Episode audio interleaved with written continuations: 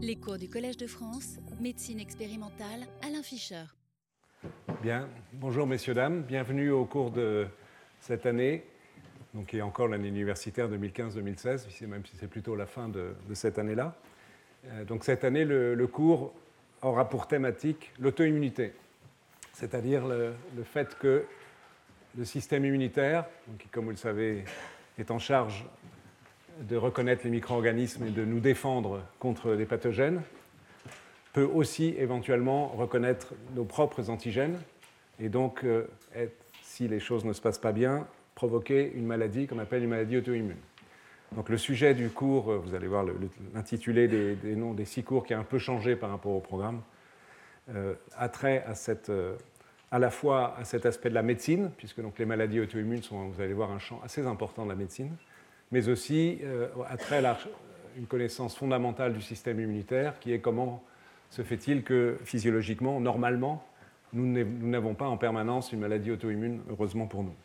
Donc on peut, si on veut, considérer que cette auto-immunité, vous allez voir pourquoi ensuite, est un mal nécessaire. En fait, elle est consubstantielle d'un certain type de réponse immunitaire euh, qui nécessite à la fois pour, reconnaître des micro-organismes, aussi que potentiellement elle puisse reconnaître nos propres antigènes ça marche. C'est ça. Donc voilà les six cours euh, qui auront lieu. Donc, comme vous savez, il y a une interruption les, les 15 jours qui viennent, ce sont les, vacances. Et donc les cinq cours auront lieu ensuite au mois de mai.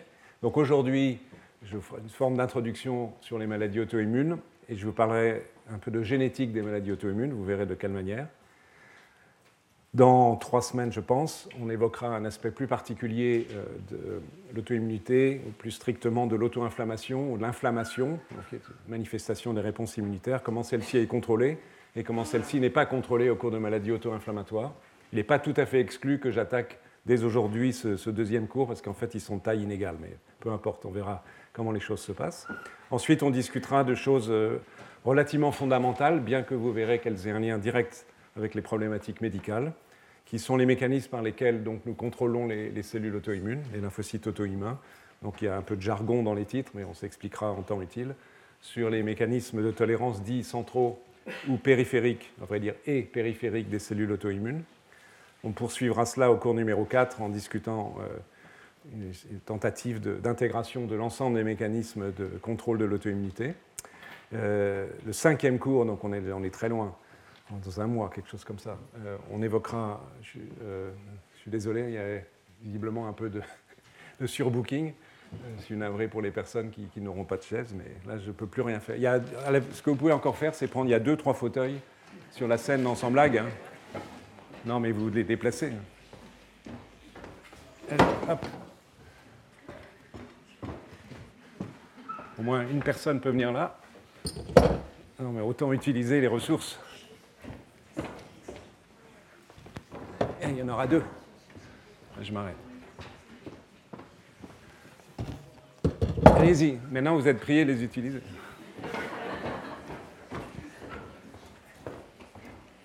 Donc j'en étais au cours numéro 5, on évoquera d'autres aspects de régulation et une notion très importante concernant le développement ou le non-développement de l'auto-immunité qui est l'environnement. Donc nous avons nos gènes qui gouvernent beaucoup de nos facteurs biologiques et de problématiques médicales, mais aussi bien sûr l'environnement au sein duquel nous vivons. Et enfin, le dernier cours aura trait sur un plan plus médical, mais aussi avec des aspects de recherche expérimentale, de parlera de traitement des maladies auto-immunes. Voilà, vous avez le programme.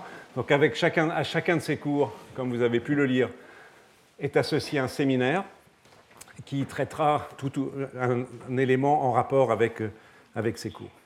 Donc le cours d'aujourd'hui, stricto sensu, va commencer par une introduction par une brève description des maladies auto-immunes, quelques exemples, et on va discuter essentiellement de génétique de ces maladies auto-immunes sous deux formes, les facteurs de risque, je m'expliquerai tout à l'heure, et euh, des maladies monogéniques, c'est-à-dire des situations rares où une mutation d'un seul gène provoque une maladie auto-immune. Donc, j'ai déjà dit, l'auto-immunité est un mal nécessaire, donc on peut l'exprimer autrement en disant que c'est une conséquence, le prix à payer, si on veut, de ce qu'on appelle l'immunité adaptative. Donc, je me permets de vous rappeler ce qu'est l'immunité adaptative. Ceux qui ont assisté au cours les années précédentes ont déjà vu ce schéma que j'utilise et que je réutilise sans vergogne, mais qui est relativement nécessaire. Donc vous savez qu'on a deux types d'immunité, l'immunité innée, dont on parlera un peu lors du deuxième cours, et l'immunité adaptative qui est liée aux lymphocytes T et B. Il y a deux systèmes d'immunité adaptative, les lymphocytes T, donc l'immunité cellulaire, entre guillemets, l'immunité adaptative B, les lymphocytes qui produisent les anticorps, et les deux types de cellules peuvent être impliqués dans les réponses auto-immunes, on le verra tout à l'heure. Donc la caractéristique d'une immunité adaptative, c'est le fait qu'au cours de la différenciation des cellules, c'est la première partie à gauche de la diapositive, euh, les cellules se diversifient par un phénomène de bricolage génétique qu'on appelle de recombinaison qui modifie euh, les, gènes qui codent pour les récepteurs qui reconnaissent les antigènes à la surface. C'est les, les, petits dessins noirs, vous voyez, ils sont schématisés différents d'une cellule à l'autre. Alors sur ce schéma, il y a quatre cellules, bien évidemment, il y en a beaucoup plus physiologiquement, mais cela pour indiquer que chaque clone cellulaire est distinct l'un de l'autre et reconnaît un antigène différent. Donc c'est la diversification clonale telle que l'avait définie M. Burnett dans, les années 50. Et lorsqu'une réponse immunitaire se met en jeu, schématisée par l'antigène sous forme de cette petite boule rouge, je vous rappelle qu'un antigène reconnu par un lymphocyte c'est un peptide, donc une séquence de quelques acides aminés entre 9 et 16. Et pour les lymphocytes B, ce sont en règle aussi des séquences protidiques, bien que ce puisse être égal de temps en temps des polysaccharides. Donc ces peptides, pour ce qui est des lymphocytes sont présentés par les molécules d'histocompatibilité. Donc, euh, mettons que ce lymphocyte T-là reconnaisse ma petite boule rouge ici. Euh, cela va induire des signaux d'activation, de modification des cellules, de différenciation en cellules dites effectrices qui sont responsables de l'exécution des réponses immunitaires, mais au préalable, ou en parallèle, du moins, ces cellules vont se diviser abondamment, d'où le, grand nombre de cellules présentes ici, bien sûr beaucoup plus que 4. Euh, une conséquence importante de, cela est qu'avant que cette réponse immune soit efficace, il va se passer plusieurs jours, parce que le nombre de cellules initialement impliquée dans une réponse immune, qu'elle soit à l'égard d'un pathogène ou une réponse auto-immune, c'est la même chose, est faible. Donc il faut que, le nombre de, que les cellules s'expandent considérablement pour qu'une réponse immune puisse se mettre en jeu. Donc la réponse immune se met en jeu. La conséquence d'une réponse immune efficace est la mort de la plupart des lymphocytes engagés dans cette réponse, mais la persistance de quelques cellules mémoire dont les caractéristiques et le nombre font qu'en cas de second contact avec le même antigène, euh, la, réponse immune sera plus rapide, plus intense et plus efficace. Donc ça, c'est le principe de l'immunité adaptative. Et lors de la diversification, pour les lymphocytes T, ça se passe dans le thymus, en haut du thorax, pour les lymphocytes B, dans la moelle osseuse. Donc il y a une génération quasiment au hasard d'un très grand nombre de récepteurs, de molécules différentes à la surface, qui sont donc exprimées à la surface des cellules et qui sont capables de reconnaître les antigènes. De façon très schématique, très très schématique ici, c'est juste pour expliquer le principe. À nouveau, donc une cellule souche ici donne naissance à quatre cellules. Encore une fois, il y en a bien sûr beaucoup plus que quatre physiologiquement à un moment en train de se différencier. Mais de façon arbitraire, je dis que le lymphocyte ici numéro 1, avec ce récepteur-là, reconnaît le peptide X, qui peut être euh, un fragment d'une protéine virus de la grippe, par exemple. Le, deuxième ici reconnaît un peptide Y, qui pourrait être, euh, je ne sais pas, un peptide issu d'une protéine du staphylocoque, pourquoi pas. Le troisième lymphocyte, ici, reconnaît un peptide Z, mais il se trouve que Z euh, est un peptide qui a une séquence proche, voire identique à une séquence d'une protéine du soi. Donc ce lymphocyte il est susceptible de reconnaître un antigène du soi avec une certaine affinité. Et donc si d'aventure il devait être activé dans notre organisme, être responsable d'une pathologie auto-immune. Et puis le quatrième, c'est la même chose, mais à un degré pire, si je puis dire. Il reconnaît le peptide petit j, encore une fois défini de façon arbitraire, mais il se trouve que l'affinité ici pour le peptide petit j, euh, qui est un peptide du soi, par exemple un morceau, un fragment de l'insuline. Donc, euh, si ce lymphocyte T s'active, il va, il va, détruire le pancréas endocrine, il va provoquer un diabète. Donc nous fabriquons en permanence, c'est vrai pour les lymphocytes T, c'est vrai pour les lymphocytes B, nous fabriquons en permanence des lymphocytes T et B qui ont un degré divers. On reviendra abondamment sur cette question parce qu'elle est assez intéressante et importante dans les cours qui suivent. Mais donc un nom assez important, et voire très important, de lymphocytes qui sont spécifiques de peptides du soi, donc qui potentiellement peuvent provoquer une maladie auto-immune.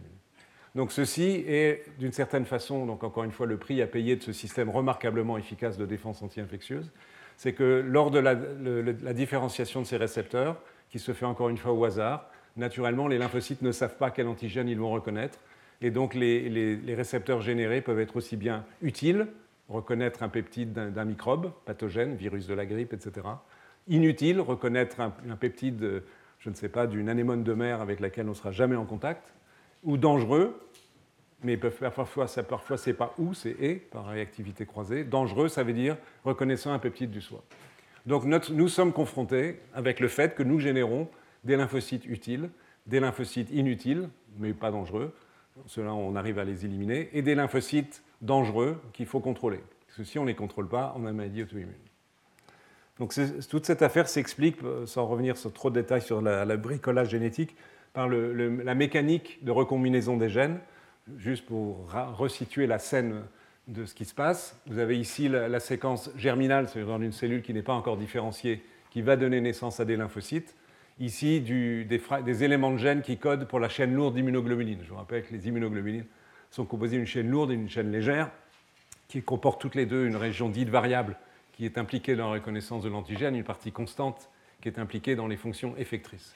Donc il y a des éléments de gènes dits V qui sont semblables, mais pas identiques, ils ont des séquences différentes, des éléments dits D, des éléments dits J, et le produit final, si on va directement au produit final, est que la partie variable de la chaîne lourde d'immunoglobuline, qui va être impliquée dans la reconnaissance de l'antigène, est composée d'un élément V, d'un élément D, d'un élément J, qui est joint avec la partie dite constante, qui code pour le reste de la protéine qui est impliquée dans les fonctions effectrices, mais pas dans la reconnaissance d'antigène. Donc il y a une mécanistique de recombinaison entre un élément V, un élément D, un élément D, un élément J, qui se fait relativement au hasard. Donc l'ADN est coupé entre ces séquences et ensuite elles sont raboutées, recollées, c'est une espèce de copier-coller, mais dont le résultat final est un gène définitif, donc où un élément V, un élément D, un élément J seront codés, et nous avons dans notre génome pas mal d'éléments V, pas mal d'éléments D, pas mal d'éléments J, donc la combinatoire est importante. Voilà les chiffres. Euh, chez l'homme, nous avons 51 euh, éléments V, ici il y en a 5 de dessinés, 25 éléments D, 6 éléments J, donc la combinatoire est complète, donc ça peut générer 7650 séquences différentes. Pour la chaîne lambda, donc il y a deux types de chaînes légères, lambda ou kappa, c'est 124 et kappa 200, le même calcul. Et donc ensuite, la combinaison, puisque la reconnaissance d'antigènes, c'est à la fois la chaîne longue et la chaîne légère, de l'un et de l'autre, on, arrive à plus de 200 millions de séquences différentes. Donc 200 millions de clones capables de reconnaître des séquences différentes. Et ensuite, il y a encore d'autres éléments qui augmentent la diversité. C'est juste pour vous expliquer, ou réexpliquer, que vous vous en souveniez, comment est générée cette grande diversité clonale de reconnaissance d'antigènes des lymphocytes et des lymphocytes B. Et donc parmi toutes ces 200 millions, mettons, de, séquences potentielles, un certain nombre sont capables d'interagir avec des peptides du soi, d'où la problématique de l'auto-immunité. Donc la question, euh, c'est celle qu'on va discuter pendant les, cours, tous les six cours qui viennent. Donc une fraction, on va aussi discuter laquelle, c'est-à-dire combien des lymphocytes sont auto-immuns potentiellement, on, en discutera plus tard. Donc une fraction des lymphocytes est spécifique d'auto-antigènes. Et comment se fait-il, malgré tout, heureusement, que les maladies auto-immunes ne soient pas plus fréquentes, bien qu'on va voir qu'elles sont relativement fréquentes, mais nous n'avons pas tous en permanence une maladie auto-immune. Donc autrement dit, on peut immédiatement en déduire euh, une notion qui va être abondamment discutée pendant le cours, c'est qu'il existe des systèmes de contrôle. vous allez voir qu'il existe plusieurs types de systèmes de contrôle. Aujourd'hui, vous entendrez parler tout à l'heure dans le séminaire d'un de ces systèmes de contrôle, mais il y en a d'autres qu'on évoquera progressivement et on essaiera d'intégrer progressivement au cours des, leçons suivantes le, comment on peut avoir une espèce de vision globale de fonctionnement du système. Mais il faut bien que vous compreniez ceci euh, ces, deux, trois éléments d'introduction étaient importants pour situer le, fait que, de façon absolument inéluctable et consubstantielle à l'existence de ce système de défense contre les infections, l'évolution l'a sélectionné pour cela, bien sûr, il y a un risque d'auto-immunité parce que nous générons en permanence des lymphocytes T et B reconnaissant des auto-antigènes. Donc le système a des failles, et ces failles sont quand même assez sérieuses, donc c'est le versant médical de ce que je viens de vous raconter sur un terme de connaissance en immunologie c'est qu'on connaît chez l'homme environ 80 maladies auto-immunes. Et si on comptait bien, il y en a probablement un peu plus, de différents types. Je vais en détailler, vous allez voir tout à l'heure deux. Des maladies dites de système, ça veut dire qu'elles touchent globalement tout le corps, comme le lupus érythémateux disséminé, qui peut toucher aussi bien la peau, les reins, le cerveau, que d'autres organes. La dermatomyosite, qui est une maladie qui touche la peau, les muscles, par exemple. Ou à l'inverse, des pathologies qui sont spécifiques d'un organe donné, autrement dit la réponse auto-immune, est dirigée contre un organe, éventuellement une cellule, et un petit nombre d'auto-antigènes d'une cellule. Euh, deux exemples, le diabète insulinodépendant, où donc le système immunitaire s'attaque aux cellules qui produisent l'insuline, les cellules des îlots de Langerhans dans le pancréas. Et donc, comme euh, cette attaque détruit la production d'insuline, il y a un manque d'insuline et il y a le diabète. Ou un autre exemple d'une maladie auto-immune assez fréquente, la thyroïdite, c'est-à-dire où l'attaque auto-immune, en général dans ce cas-là liée à des auto-anticorps, détruit les cellules de la glande thyroïde et donc bloque la production des hormones thyroïdiennes, ou dans quelques cas, parfois d'ailleurs, l'exacerbe. Il y a les deux situations sont possibles. Il y en a beaucoup d'autres, vous verrez tout à, dans un instant une liste, pas exhaustive, mais relativement plus détaillée de ces maladies auto-immunes. Sur un plan épidémiologique et, médical, ce n'est pas une mince affaire. Euh, si on regarde la situation en Europe, en Amérique du Nord, euh, il y a des variations ensuite dans le monde, dont, on discutera dans un autre cours. Mais en Europe et en Amérique du Nord, actuellement, environ entre 7 et 10% de la population. Donc il y a dans cette salle des personnes qui ont maladie auto-immune. Euh, j'espère qu'elles le savent. Euh, donc c'est une pathologie fréquente. Il est estimé aujourd'hui que c'est le troisième type de pathologie les plus fréquentes dans le monde occidental, après les maladies cardiovasculaires et le cancer, qui sont évidemment les, deux grandes pathologies connues de chacun. Mais euh, en, règle, les gens n'ont pas conscience que les maladies auto-immunes, si on les regroupe toutes naturellement, affectent un très grand nombre de personnes. Et donc ce sont des problèmes médicaux sérieux, puisqu'ils sont chroniques. Il est rare que les maladies s'arrêtent spontanément et posent des problèmes sérieux dont on discutera sur un plan thérapeutique dans le dernier cours. Ce sont des pathologies qui sont plutôt plus fréquentes chez les personnes âgées, donc le risque augmente avec l'âge, mais en fait, c'est une espèce de vision globale et très approximative, car si on regarde les choses de façon plus détaillée, maladie par maladie, on sait que certaines maladies sont, sont plus, fréquentes euh, à l'adolescence, dans quelques cas, ou chez les, jeunes adultes, mais en moyenne, le risque augmente avec l'âge, qui peut donner quelques idées de mécanismes dont peut-être Frédéric, euh, tu parleras tout à l'heure, je ne sais pas, sur les, mutations somatiques, tu vas en dire un mot. Et euh, qu'est-ce qu'on sait de la physiopathologie de ces maladies auto-immunes? On sait un certain nombre de choses, on va en parler. Très schématiquement, il y a des maladies auto-immunes ce sont les lymphocytes T qui sont pathogènes, donc qui détruisent des cellules ou les empêchent de fonctionner et provoquent une maladie. C'est en règle ce qui se passe au cours du diabète, où des lymphocytes infiltrent le pancréas et détruisent, détruisent les cellules, les îlots d'Enguerrand. Et puis, il y a des maladies auto-immunes où prédomine la, production d'auto-anticorps, par exemple dirigés contre les globules rouges. Donc ça, ça provoque une anémie qu'on appelle hémolytique, parce que les globules rouges éclatent, donc ça une hémolyse. L'hémolyse, ça veut dire que l'hémoglobine se répand dans, le sang. Ou le lupus, qui est associé à la présence d'anticorps contre l'ADN. Ça, c'est la, description simple, schématique de, de, la situation, et on va y revenir abondamment. Ces maladies sont complexes dans leur compréhension. On est loin de tout apprécier aujourd'hui, comme vous le verrez. Il y a à l'évidence deux grandes notions qui méritent d'être discutées. On va en discuter une aujourd'hui plus euh, en détail, qui est la génétique. On sait qu'il y a des facteurs héréditaires de prédisposition aux maladies auto-immunes. Dans les familles où il y a une maladie auto-immune, on retrouve un peu plus fréquemment euh, d'autres personnes ayant une maladie auto-immune, mais ce n'est pas une génétique simple habituellement. Et puis des facteurs environnementaux, on en discutera dans un autre cours. Alors la liste, non, ne lisez pas cette liste, qui est terrible surtout qu'il n'y a même pas toutes les 80 maladies, mais c'est juste pour vous donner un, ordre d'idée. Donc à gauche, vous avez les maladies de système, le lupus érythémateux disséminé, j'en ai parlé, syndrome auto je ne vais, pas les énumérer toutes, ce serait vraiment rébarbatif. Et, si vous êtes intéressé, vous pourrez les lire à travers l'enregistrement du cours, et puis ce se trouve assez facilement dans des livres de médecine, sans qu'on aille dans des livres de médecine très spécialisés. Donc il y a le syndrome antiphospholipides, qui sont des situations où les patients ont des auto-anticorps et qui sont associés à la survenue de thrombose, donc la coagulation du sang, qui pose des difficultés, sclérodermie, bon, etc. etc. Arthrite, important parce que maladies très très fréquentes sont les maladies euh, inflammatoires et auto-immunes des articulations, polyarthrite rhumatoïde, pour ceux qui étaient là au cours l'année dernière, j'en ai parlé à l'occasion des thérapeutiques par les anticorps monoclonaux, les atteintes des vaisseaux, les vascularites, et puis les maladies, on en parlera un peu, les maladies inflammatoires de l'intestin, comme la maladie de Crohn, rectocolite hémorragique, maladie de du duodénum, maladie cœliaque, pathologie rénale, hépatique, diabète, on en a déjà dit un mot, des maladies très spécifiques d'organes, la peau. Ici, vous avez des maladies auto-immunes. La psoriasis est une maladie extrêmement fréquente, souvent relativement peu grave, mais extrêmement fréquente. D'autres maladies plus rares. les, maladies auto-immunes qui qui attaquent les cellules du sang, les globules rouges, anémie, les plaquettes, thrombopénie, les, les globules blancs, les polynucléaires, neutropénie, toute la moelle osseuse, la plasie médulaire les maladies auto-immunes des glandes endocrines, la sclérose en plaques et le système nerveux et musculaire, le cœur, les poumons. Bref, il n'y a pas un organe de notre corps qui ne peut pas être potentiellement touché par une maladie auto-immune.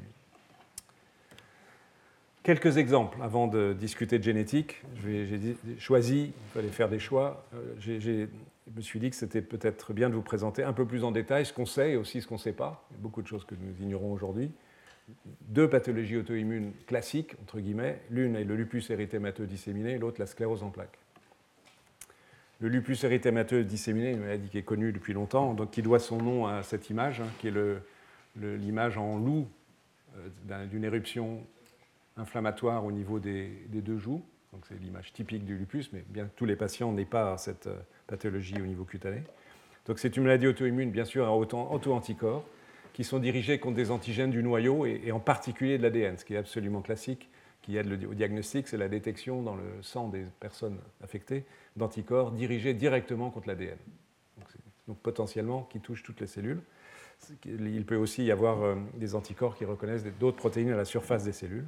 Vous voyez, la prévalence, euh, dans l'étude américaine, montre 5 cas pour 100 000 et par an. Donc chaque année, parmi 100 000 Nord-Américains, il y en a 5 qui développent un lupus. Donc ça donne une prévalence globale de l'ordre de 52 pour 100 000 personnes, donc c'est loin d'être négligeable.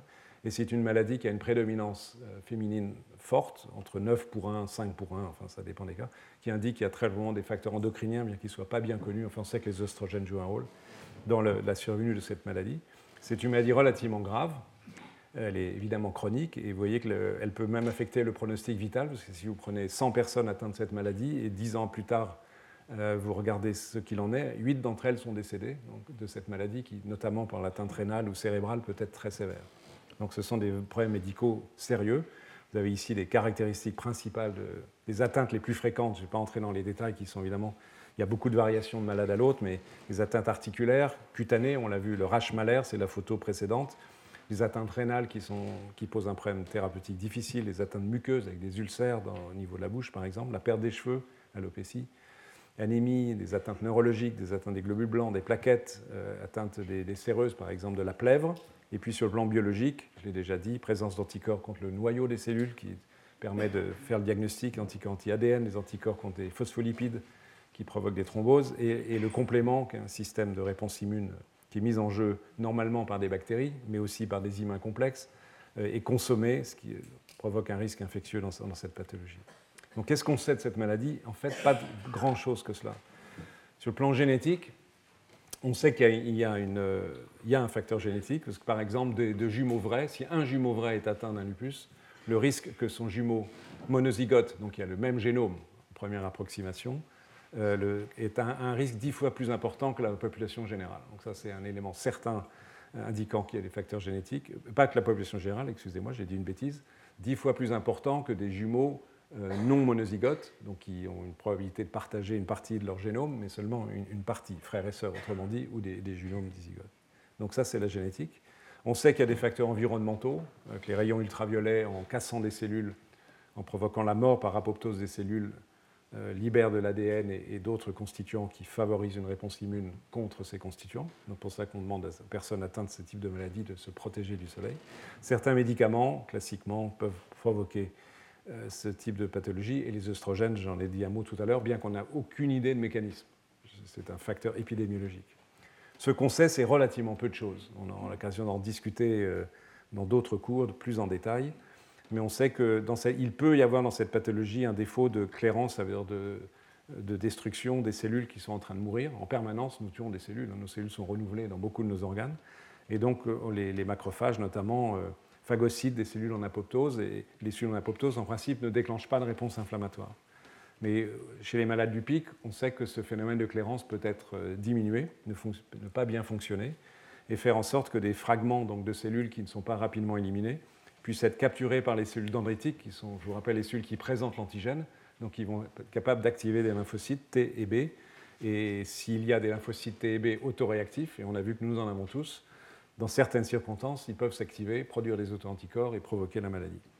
Quand j'ai dit ça, je suis extrêmement descriptif et je ne vous donne pas un mécanisme précis de cette pathologie. Et malheureusement, je ne pourrai pas vous donner cette année un mécanisme précis de cette pathologie. Je ne sais pas quand ce sera possible, mais il y a encore une fois beaucoup d'inconnus. On sait aussi que les lymphocytes B sont globalement activés, c'est-à-dire qu'il y a une production massive d'immunoglobuline. Euh, et on sait aussi, pas dans tous les cas de, lupus, et j'y reviendrai dans le second cours, euh, que le lupus est parfois, souvent même associé à la production d'une cytokine qui s'appelle l'interféron de type 1. Et on rediscutera ça en temps et en heure, c'est juste pour l'instant une information. Donc on sait des choses de façon relativement descriptive. On sait très certainement que c'est maladie auto-immune, qu'il y a des facteurs, encore une fois, génétiques et environnementaux, mais on ne comprend pas finement ce qui se passe. C'est l'état des connaissances. beaucoup d'inconnus, non. Le second exemple que je voudrais évoquer avec vous, où là aussi il y a énormément d'inconnus, la sclérose en plaques, donc une maladie difficile parce qu'elle affecte le système nerveux et, elle provoque ce qu'on appelle une démyélinisation de, des zones de, là où les nerfs ont une substance blanche. Dans la, pardon, je dis une bêtise. Les démyélinisation, c'est on retient la myéline qui recouvre les, axones des nerfs dans la substance blanche, par exemple, du cerveau. Et normalement, physiologiquement, la conduction nerveuse euh, se fait par saut, selon la, vous voyez ici la flèche rouge. Donc en bleu, c'est la myéline qui entoure un axone d'un neurone. Donc la conduction de l'influx nerveux, qui se fait à peu près à une vitesse de 70 mm, 70 microns par milliseconde, je vais y arriver, saute il saute autour de la, des zones protégées par le manchon de, myéline. Dans la sclérose en plaques, les, la myéline, les couches de myéline sont progressivement détruites. Donc on se retrouve par exemple avec une situation qui est celle-ci, où la, protection a sauté dans cette région. Et l'influx nerveux va quand même pouvoir se propager si les lésions ne sont pas plus importantes, mais 70 fois plus lentement. Et après adaptation qui implique la, mise en place de, canaux de sodium de façon très fréquente et répétée dans la zone sans myéline. Donc c'est la destruction de la myéline qui protège l'axone et facilite une conduction efficace et rapide de l'influx nerveux qui provoque la maladie. Donc, et ceci se fait de façon chronique par démyélinisation et plus inflammation glio, c'est une activation des macrophages du système nerveux, des cicatrices qui, qui vont laisser des séquelles dans, le système nerveux. Donc on sait que c'est une pathologie qui est associée aux lymphocytes T. Donc il y a des lymphocytes autoréactifs qui sont mis en jeu et qui attaquent la myéline dans le système nerveux, euh, qui sont spécifiques de la protéine de la myéline. On sait qu'il y a des facteurs génétiques euh, de prédisposition, notamment liés au système HLA, et probablement que cet allèle dit de classe 2, HLA-DR, est capable sans doute de mieux présenter des peptides qui provoquent une réponse autoréactive et prendre les peptides de la myéline. On sait que dans les lésions du cerveau, il y a une série lymphocytes effecteurs, dont on aura l'occasion de reparler, qui produisent pour certains l'interféron gamma, TH1 ou TH17, d'autres cytokines comme l'interleukine 17 ou l'interleukine 22. Mais, mais, les choses ne sont pas si simples, parce qu'il y a aussi des lymphocytes B qui sont impliqués. Euh, on peut détecter chez les patients atteints de sclérose en plaques des auto-anticorps dirigés contre la myéline et également contre une autre protéine qui est associée à la myéline, la MOG, myéline oligodendrocyte glycoprotéine. encore une fois, en disant cela, je suis très descriptif et dans la description de la maladie elle-même et dans ses facteurs immunologiques. Euh, pour illustrer euh, ce qui se passe dans cette maladie, sclérose en plaques, parce qu'il y a des plaques, vous voyez, les, qui étaient décrites d'abord anatomiquement par les, études qui ont pu être faites dans le passé, euh, aujourd'hui qu'on voit facilement en imagerie, ici l'imagerie de type IRM, par résonance magnétique, vous voyez les, boules blanches, ici chez, ce malade, ou ici encore, ou là dans la moelle épinière, euh, ici encore d'autres types de lésions donc, qui, correspondent à des, zones où les, il y a une démyélinisation importante, puis réaction inflammatoire, et cicatrisation, et une zone donc, qui devient inerte en termes de fonction du système nerveux. Donc ceci est typique de la maladie.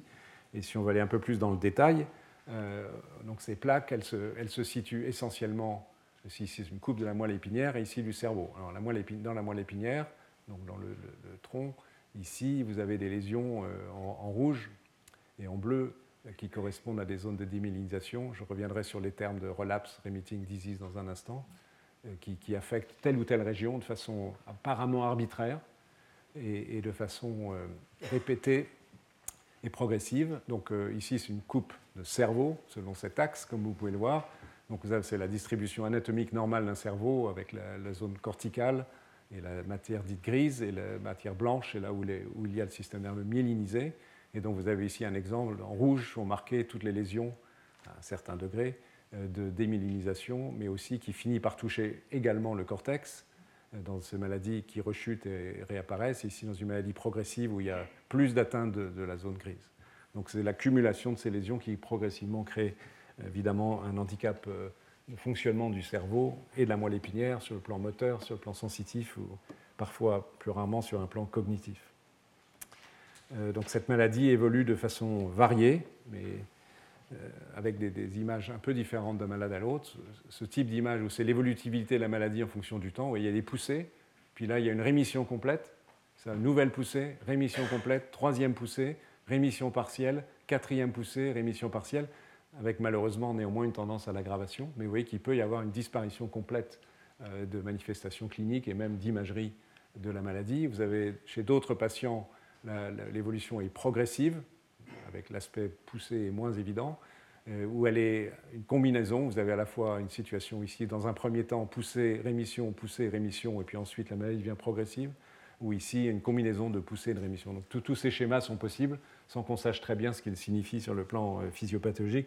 Évidemment, pour les médecins spécialisés en traitement, les neurologues spécialisés en traitement de cette maladie, cela est très important pour définir les, possibilités thérapeutiques. Donc, si on va un peu plus dans le détail de ce qui se passe dans cette maladie, donc, vous avez ici un, neurone, les sédendrites, l'axone, et conduit l'influx nerveux jusqu'aux zones de synapse avec un autre neurone. C'est le principe d'organisation du système nerveux. Et donc, l'axone est recouvert de ces manchons de myéline qui le protègent et facilitent par saut, comme je vous l'ai montré tout à l'heure, la transmission de l'influx nerveux. Donc, sous l'effet de l'attaque immunitaire, les, manchons de myéline sont détruits et ceci va entraîner une, série de réactions. Donc la première, la plus simple si je puis dire, mais qui est déjà fâcheuse, c'est de retarder considérablement la vitesse à laquelle se propage l'influx nerveux. Mais ensuite, secondairement, de créer des lésions euh, à la fois rétrogrades, donc vers euh, le, neurone dont l'axone est touché, et antérograde, c'est-à-dire vers l'extrémité de ce neurone et la synapse avec le neurone suivant. donc on va voir de quoi il s'agit. Euh, au niveau euh, du, neurone directement touché, sous l'effet de ces modifications de destruction de la myéline. Donc, à l'intérieur du neurone, il y a des modifications cellulaires qui peuvent aller jusqu'à la production euh, de, des réactions dites d'autophagie, donc certaines parties de, la cellule sont séquestrées, des modifications de la dégradation des protéines dans le réticulum endoplasmique, tout facteur qui, in fine, favorise la mort cellulaire soit par apoptose, soit pire par nécrose via la mitochondrie. Je dis pire la nécrose parce que ceci est très pro-inflammatoire, donc on va accentuer l'accumulation de, lésions immunologiques. Donc évidemment, ces facteurs, euh, dans cette combinaison de facteurs, pour euh, résultat final, si les choses euh, vont jusqu'au bout, la destruction du neurone, donc la perte d'un neurone. Donc progressivement, au-delà de la perte de la myéline, c'est la perte de la neurone qui se, produit. Et les autres types de lésions, donc à travers les, les multiples canaux qui sont impliqués dans les échanges ioniques et la transmission de l'influx nerveux. Je vous ai dit que dans la zone démyélinisée, il y avait un afflux de canaux sodiques pour permettre la, transmission de l'influx nerveux. Mais ils ont aussi pour conséquence de modifier le pH, de modifier les forces ioniques et, provoquer donc un gonflement d'eau de, de, l'axone et euh, également qui contribue à l'inflammation et à la perte aussi des, synapses. Donc évidemment qui est un autre facteur euh, malheureux qui, provoque une dégradation des fonctions neurologiques. Donc globalement, le, déficit du processus de transport axonal, donc est la lésion première par démyélinisation, provoque de façon très schématique un stress métabolique qui va provoquer inflammation du neurone lui-même et éventuellement donc destruction du neurone et perte de connexion entre neurones. c'est une maladie qui a des étapes progressives qui sont sévères. Sur le plan immunologique, euh, on est seulement dans les hypothèses pour essayer de comprendre ce qui se passe. Schématiquement, il y a deux hypothèses. Euh, sachant que, en principe, vous le savez probablement, le système nerveux central est une région protégée du corps, c'est-à-dire qu'elle est complètement isolée par une barrière qu'on appelle la barrière hématoméningée, qui ne permet pas, c'est une façon de le protéger naturellement, qui ne permet pas aux cellules et aux, molécules, presque toutes les tailles qui circulent dans le corps, d'atteindre le système nerveux. Ça le protège notamment du système immunitaire, c'est-à-dire que les lymphocytes et les autres cellules du système immunitaire ne pénètrent pas facilement au sein du système nerveux. Néanmoins, la question se pose de savoir si l'initiation de la maladie, la maladie auto-immune, vient de l'extérieur, autrement dit que la barrière hématoméningée dont, dont je viens de parler, euh, ben, elle a quand même des failles et que certains lymphocytes attirés par certaines substances, je ne vais pas entrer ici dans trop de détails parce que c'est trop spéculatif, mais d'une réponse immune qui est générée à l'extérieur du système nerveux, s'enclenche à l'extérieur, entraîne l'activation de cellules qui sont capables de migrer au sein du cerveau et de provoquer des lésions. Donc, hypothèse numéro 1, attaque à partir de la périphérie. Mais hypothèse numéro 2, et les deux hypothèses ne sont pas en contradiction formelle, c'est l'inverse, c'est que parmi le peu de lymphocytes présents, il y en a quelques-uns, qui circulent autour du cerveau, dans le liquide céphalorachidien, euh, et avec la, possibilité de, pénétration de, quelques antigènes, malgré ce que j'ai dit tout à l'heure, au sein du cerveau euh, par euh, la circulation lymphatique, qui était récemment démontrée, eh bien, donc l'attaque débute in situ. Avec les lymphocytes, les quelques lymphocytes présents in situ, suivis d'un recrutement de cellules périphériques. Et aujourd'hui, on ne sait pas. Et peut-être que les deux hypothèses sont justes, plus euh, même la combinaison des deux, à la fois une attaque périphérique et, centrale. Donc le, seul point qu'il faut observer, c'est malgré une protection euh, assez efficace du système neurologique contre les agressions, notamment émanant du système immunitaire euh, qui est présent ailleurs dans le, corps, ce système de protection est insuffisant, soit de façon intrinsèque, soit extrinsèque, avec franchissement de la barrière hématoménagère. Voilà. Euh, en pratique, il y a une autre notion qui est importante que je voudrais introduire parce qu'elle nous resservira dans les cours qui suivent sur euh, cette notion, cette présence de, lymphocytes auto-humains. On trouve dans le sang circulant, c'est là où c'est le plus facile de chercher, de patients atteints de sclérose en plaques, des lymphocytes auto-humains reconnaissant donc la myéline ou les protéines associées à la myéline. On peut trouver de tels lymphocytes mais ce qui est tout à fait troublant, je vais vous montrer les résultats d'une étude qui a été publiée récemment, c'est que si on fait la même étude, en fait, c'est des sujets qui ne sont pas atteints de sclérose en plaques, on trouve également des lymphocytes auto-humains capables de reconnaître la myéline ou des protéines associées à la myéline. Ce qui est une autre façon de vous dire ce que je vous ai déjà dit tout à l'heure et que je ne vais pas cesser de vous répéter dans les prochains cours, c'est que nous avons tous dans notre organisme des lymphocytes auto-humains. Euh, donc évidemment, il y a une différence entre les patients et les personnes non malades, non atteintes de sclérose en plaques, euh, sinon, ça deviendrait vraiment difficile à comprendre. La différence, vous allez la voir dans un instant, c'est que les lymphocytes spécifiques donc de peptides associés à la myéline, au sens large, soit la myéline elle-même, soit encore une fois des protéines qui s'associent à la myéline dans l'organisation des manchons, ces lymphocytes produisent des cytokines dites pro-inflammatoires, autrement dit, sont engagés dans une réponse immune, sont effecteurs d'une réponse immunitaire. Alors que chez les lymphocytes spécifiques de protéines de la myéline, ou associés à la myéline, d'individus qui n'ont pas de sclérose en plaques, en moyenne, ils produisent plutôt, lorsqu'on les stimule in vitro, des cytokines régulatrices anti-inflammatoires, dont l'une, un prototype, est l'interleukine 10. Je vais vous montrer ce type de résultat, en expliquant de quoi il s'agit ici. Dans, cette étude qui a été publiée récemment, l'année dernière, sont comparés donc des lymphocytes spécifiques qui ont été caractérisés en tant que tels de peptides associés à de, peptides du soi dont on sait qu'ils sont des cibles de la sclérose en plaques, au moins pour certains d'entre eux. Et on regarde ce que ces lymphocytes produisent comme cytokines, des cytokines pro-inflammatoires associées à des réponses immunes, comme l'interféron gamma, l'interleukine 17, le GMCSF, qui active les macrophages et les polynucléaires, ou bien au contraire régulatrice, l'interleukine 10.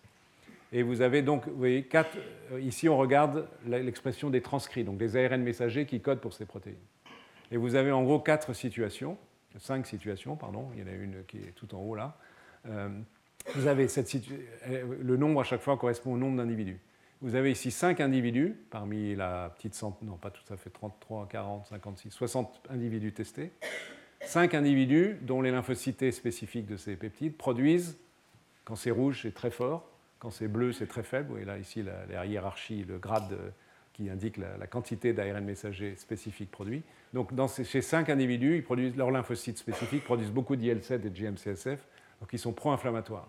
Et vous pouvez voir que ces individus, ils sont tous atteints de sclérose, de, sclérose en plaques, en anglais multiple sclerosis. Ensuite, on a un autre profil qui n'est pas très parlant, parce que vous voyez que parmi les individus concernés, il y a à peu près une moitié d'individus normaux, une moitié, enfin normaux, non malades, et une moitié d'individus malades, où il y a essentiellement une production d'interféron gamma. Donc ce n'est pas discriminant. Et puis une troisième catégorie qui est intéressante, qui ressemble à la première, mais vous voyez qu'elle est quand même différente, où les lymphocytes de ces individus produisent beaucoup de GM-CSF, mais pas beaucoup d'autres cytokines. Et là, sept individus, mais tous malades. Donc à nouveau, on a une situation comme dans le premier groupe, où il y a une association entre maladie et production de cytokines pro-inflammatoires parmi les lymphocytes spécifiques. Quatrième euh, situation où il n'y a pas grand-chose et ce n'est pas discriminant. Et cinquième situation, inverse, qui est intéressante, où euh, les lymphocytes des individus qu'on testé ne produisent essentiellement que, je schématise un tout petit peu, de l'interleukine 10. Donc encore une fois, je vous rappelle que c'est une, cytokine régulatrice et qui n'est pas impliquée dans une réponse immune effectrice. Et là, la quasi-totalité, pas la totalité, mais la quasi-totalité des individus sont des individus bien portants. Donc on peut différencier statistiquement, et qu'à l'échelle individuelle, ce n'est pas toujours exact, et c'est relativement complexe, mais on peut différencier statistiquement, les, lymphocytes spécifiques d'un auto-antigène de quelqu'un qui a une maladie auto-immune, qui est une sclérose en plaques, des lymphocytes qui reconnaissent les mêmes auto-antigènes, mais des sujets bien portants, par leurs fonctions effectrices qui ne sont pas les mêmes. Donc au moins, on a, ceci nous donne une indication pour ce qu'on va être amené à discuter plus tard, c'est qu'encore une fois, nous avons tous des, cellules auto-immunes, mais qu'ensuite, elles sont sous contrôle par tel et tel mécanisme, intrinsèque ou extrinsèque aux cellules, et que dans les maladies auto-immunes, ces systèmes de contrôle, pour une raison ou une autre, ont une échappe, il y a un échappement à ces, systèmes de contrôle. Donc c'est ce qui se passe ici dans le cas de la sclérose en plaques. Alors pour faire la transition avec la génétique, euh, voilà la situation pour la sclérose en plaques. Évidemment, chaque maladie peut être euh, étudiée en tant que telle. Je vous ai déjà montré les chiffres pour le lupus tout à l'heure. La sclérose en plaques n'est pas une maladie héréditaire qui se transmet comme l'hémophilie ou la mucoviscidose ou la thalassémie. Mais il y a une fréquence, une recrudescence de, cas au sein de familles à risque. Vous voyez les, risques statistiques. Si un, jumeau vrai a une sclérose en plaques, la probabilité que son jumeau développe également une sclérose en plaques, c'est 1 sur 3. Donc, dans la population générale, c'est de l'ordre de 1 pour 1000.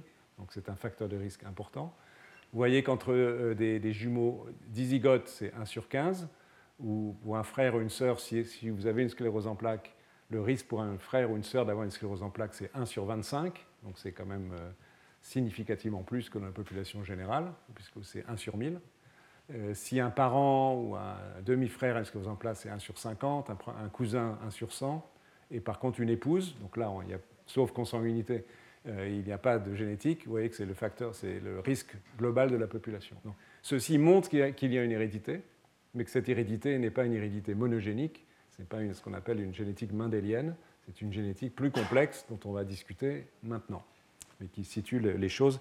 Et à des degrés divers, je crois que le diapo suivant va le montrer, pour chaque maladie auto-immune, on peut montrer ce type de prédisposition. euh, qui existe, qui n'est pas extrêmement forte, mais qui est quand même significative au sein de familles et qui montre qu'il y a des facteurs héréditaires qui favorisent la survenue d'une maladie auto-immune. Et ça nous amène à discuter maintenant, pour la, fin du cours, ou ce qu'on en pourra, euh, des bases génétiques de l'auto-immunité. Euh, juste quelques chiffres à nouveau, sans vous encombrer la tête, mais on a évoqué la sclérose en plaques ici, j'ai évoqué le lupus, pour la maladie de Crohn, donc les pathologies inflammatoires de l'intestin, qui touchent environ une personne sur mille en Europe dont la fréquence augmente d'ailleurs, on en discutera dans un autre cours, avec la concordance entre jumeaux monozygotes et quelque part entre 20 et 50% ça dépend des séries, mais 50% ça veut dire qu'une fois sur deux, deux jumeaux sont atteints, ce qui est quand même fort. Donc évidemment, les chiffres varient un peu d'un cas à l'autre. Le risque pour frères-sœurs n'est pas si élevé. Diabète de type 1, avec les concordances sont à nouveau euh, entre 13 et 47% psoriasis, encore plus fort. Bref, pour toutes ces maladies auto-immunes, y compris l'arthrite rhumatoïde, qui est plus fréquente, 2 pour 1000, il y a un certain, avec une certaine hétérogénéité des données, mais il y a euh, une certaine concordance entre jumeaux vrais, et puis un risque accru pour frères et sœurs. Donc dans toutes ces pathologies, à des degrés divers, il y a des facteurs génétiques, c'est sûr et certain. La question ensuite, lesquels et comment les trouver? Donc ça, ça va être la, question qui suit. Donc on va évoquer ces points maintenant. Euh, comme vous allez le voir et comme vous le savez probablement déjà, les facteurs héréditaires de ces maladies auto-immunes ne, répondent pas à des lois simples de la génétique, mais c'est ce qu'on appelle une génétique multifactorielle, où il y a une combinaison de variations dans des gènes ou des éléments régulateurs du génome qui provoquent ce risque. Donc on va, on va dans un instant, on va discuter de comment on peut analyser ces facteurs génétiques multifactoriels, quel est l'intérêt de leurs études, mais aussi leurs limites. Et ensuite, on discutera une toute autre génétique qui est une génétique mendélienne, donc ça veut dire une génétique où une mutation d'un gène provoque une maladie auto-immune. Ce sont des situations qui existent, mais qui sont extrêmement rares, mais qui sont très intéressantes parce qu'elles permettent de mettre le doigt sur un mécanisme évidemment important, puisque lorsqu'il est défaillant, une maladie auto-immune peut survenir, ou même survient quasiment toujours, et donc euh, est une façon d'avancer dans les, connaissances sur euh, les bases du contrôle de l'auto-immunité. Et vous verrez tout à l'heure, à travers le séminaire, que derrière cette génétique mendélienne peut même se cacher une génétique somatique, c'est-à-dire l'apparition de mutations chez un individu sans qu'il l'ait hérité de ses parents, et que cette mutation ne se représente que dans certaines cellules et puisse provoquer une maladie auto-immune. Donc on a ces trois génétiques possiblement qui sont associées à l'auto-immunité. Euh, pour situer les choses, euh, sur ce schéma, vous avez on, évoque la fréquence d'allèle, donc de variation d'un gène donné, ça c'est l'abscisse en horizontal, et en vertical l'importance euh, du poids d'une mutation. Vous avez ici ce dont je viens juste de vous parler, c'est des situations rares, des allèles de fréquence très très rares, 1 pour 100 000, 1 pour 10 000, etc., qui provoquent de façon très fréquente, très élevée, une maladie héréditaire, donc dans ce qui nous intéresse à la minute, une maladie auto-immune, mais ça pourrait être vrai dans d'autres contextes. Et à l'opposé, vous avez cette situation-là, évidemment il y a des intermédiaires, mais on va examiner ces deux situations.